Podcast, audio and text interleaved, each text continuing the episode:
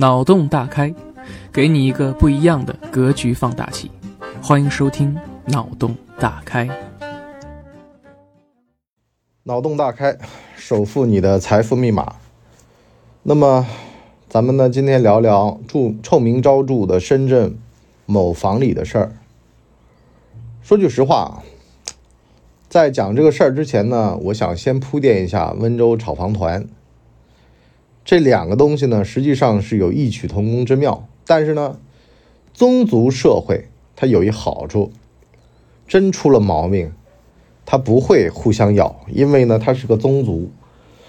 大家如果看过《破冰行动》的话，就知道以宗族这种单位来进行一些投机的事情的时候呢，甚至犯罪啊，就会很难被攻破，因为呢，它有几房几房。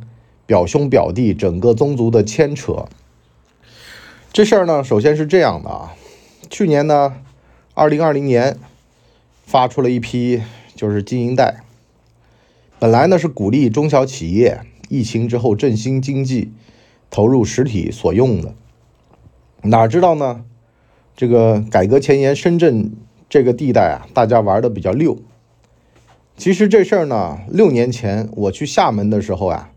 中国南方就一直在这么玩了，就是用小部分的资金撬动杠杆，然后呢去买房子，就赌这个房子能涨，从而呢形成了一轮一轮的接盘潮。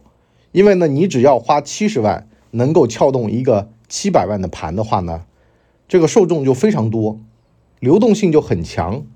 反正就是你花个七十万接个盘，我再花个八十万接个盘，九十万接个盘，跟炒期货似的，啊，只要这个价格一直不断的上涨，就没有人爆仓，就能够继续的一直往上接上去。六年前我去厦门，一帮朋友啊，在某一个声色场所在聊这个事儿，我当时就有点震惊啊，因为呢，我身处杭州，作为夜班保安也没什么见识，聊到这个事儿，我一脸懵。而且呢，作为温州人，我根本就没有听到过这种操作。为什么呢？因为两边的文化和背景是不一样的。深圳其实相当于就是个陌生人社会。那么再回到啊某房里这个事儿，某房里这个事儿啊，其实很简单，就是呢一个房地产博主，还是新浪微博的大 V，完了呢他还弄了个 APP，怎么弄呢？首先呢他在里边呢教大家怎么样去。啊，骗取购房的资格，那么再加上呢，有了资格之后呢，众筹买房，众筹买房买完了呢，如果有人有资格没钱，那么还有 P to P 的借贷等等的，反正一系列的，就形成了个前店后厂。啊，前面呢是购房资格，后面呢是钱，那么一整条链条出来呢，就能够相当于众筹买房了。可是啊，这里面有个问题，一个呢，你没有银行牌照。这就非法吸收公众存款，另外一方面呢，你还教他们，啊，这其实就有点涉嫌犯罪了，对吧？这些都是欺诈呀。好了，啊，甚至包括假结婚。那么有人呢，在干这个事儿的时候呢，最近不是严查经营贷吗？那么贷款被收回去之后呢，这个女的等于说面临破产，所以呢，哎，这个就相当于啊。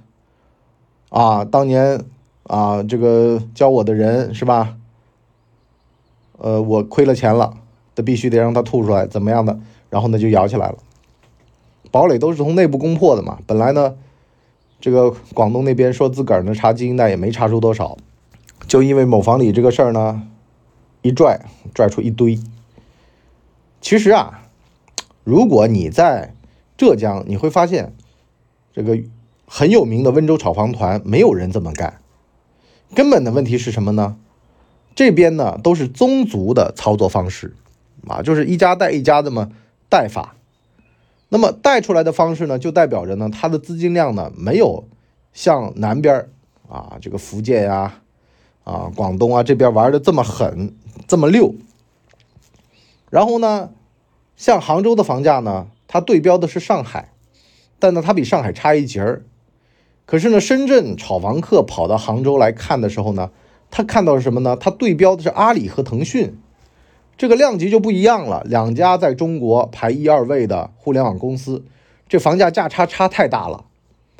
南山必胜客的房价是十二到十三，这个杭州马啊，现在也不是他们家的了啊，啊，这个阿里这所在的未来科技城的房价是六到七，价差差一倍，那就导致到深圳这边这帮人就疯狂了啊，那还有百分之百的机会呢，对吧？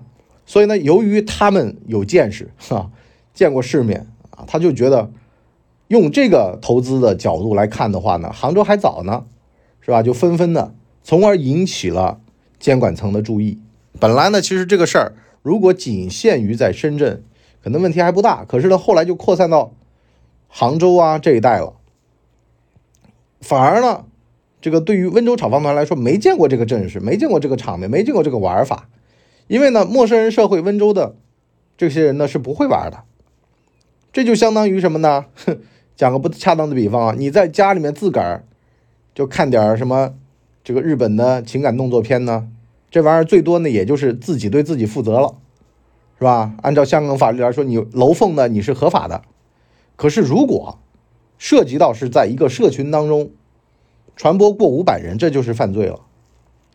这就是性质的不一样。而某房里的这个原因呢，其实就在于这儿，你自个儿偷偷玩儿。啊，可能呢问题没那么严重，这是个人的行为嘛，对吧？但是如果有组织呢，哼，这玩意儿不一样了，是吧？如果说犯罪的话，那就有组织犯罪就是黑社会啊，啊，你如果说没有牌照，你就是这个非法吸收公众存款啊，所以呢，这个事儿的性质就不一样。其次呢，是对于这个投机的逻辑也不一样。如果说只有一个滚动盘。然后呢？通过东挪西凑，这次为什么严查经营贷？其实问题就在于这帮人的玩法太狠了，太过头了。当然，本身说句实话啊，跟银行呃对于钱的看法也有关系。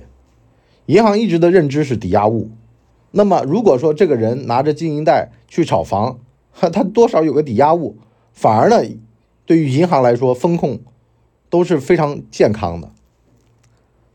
虽然说啊，这样听起来就是很不专业，可是呢，之前就一直这么操作的，对吧？他们也觉得至少有一个不动产嘛。你就包括说风控玩的最溜的，就是前几天罗永浩说出来的那个投资公司，是吧？跟他们二零一七年签约的时候，突然卡他们一道，说你要下一轮投资进来，那没问题，你先签一个个人无限连带责任。用股票回购的方式把我这单先解决了，那么当时就被逼的没办法呀。为了下一轮的投资进来，他就只能签这个，到现在都恨得牙痒痒。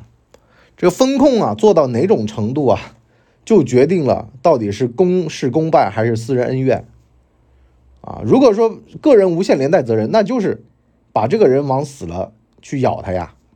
用大张伟的话来说，就仗着我喜欢这件事儿。捏着他不放，从而呢欺负我，所以呢别觉得好像风控就一定是对的，其实说句实话，你就是缺乏监管。哦，明明知道这么干，啊方向是经营的，拿过去买房子还觉得他对了，因为从风控的角度来讲没错，这跟国家的大政方针就起冲突了呀。往小了说挂羊头卖狗肉，往大了说其实就是阻碍了社会的创新和发展。所以呢，房价这一轮的打蛇打七寸打得非常好，而且呢，各个城市还出了补丁，防止外来的炒房客进本地的市场。那么推出落户人才房啊，几年不得卖，红盘五年不得售卖，降低流动性，让买房子有资格的人减少。再加上呢，还包括像赠与，需要满三年才能够这个有购房资格等等的，就一步一步的，包括像离婚，你假离婚也没用了啊，一步一步的把这个东西给收紧，从而呢把一个个口子给堵上。在这儿呢，其实我想讲一个，就是法无禁止皆可为啊。现在不是提倡依法治国吗？其实法它是有个限度的，这个限度啊，其实就是说，如果。这个法律人士的权限过大，导致结果是什么事儿都上法庭的话呢，就会造成司法界的贪腐。啊，这个我们就不展开说了哈。那么我们这个以后有空再说啊，就比如说明天我们的这个节目啊，后天吧，我们博物志节目聊这个。那么今天呢，我们这集呢就先聊这么多啊。关于这个组合拳呢，我们下半集啊，为什么要在付费里面聊呢？就是因为这比较敏感啊。我想说什么呢？就是前面呢其实是一个流动性的消失房价的后后下半集呢，我想说一个呢，就是学区房。学区房这事儿啊，太过于敏感了。为什么呢？因为呢，现在其实大部分人对于房价的预期都。停留在学区房上了，因为别的流动性不足的情况下，学区房的置换需求还是茂盛的。但是呢，劝各位啊，先别贸然出手，因为呢，接下来啊，随着公立教育的改革，那么学区房也会失去它的以往的魅力。特别是呢，像这个就是打平均的政策的推出，就是呢，有的时候你如果小孩啊读书啊。你就很难判断啊，比如说，特别是你小学，你读完了之后，你发现这小孩呢，他鸡头当不了啊，凤尾呢还不如鸡头啊，因为呢，对于平均进入学的这个政策来说呢，每个学校都有百分之十的名额进重点高中，那么你如果当不了凤头，你还不如当鸡头，可是呢，这会儿你想进。这个鸡头的学校呢，还进不去，所以呢就会卡在中间就会形成呢，就是中等危机，就是学习中等的人都碰上了危机。你可能跑到那个差的学校里面，你是牛娃，可是你跑不过去啊，是吧？跟但是呢，你在牛校里面呢，你又不可能是顶尖的前十，那就导致到呢，你上不沾下不沾，反而呢吃了大亏。那么买这个学区房有什么用呢？而且呢，接下来啊。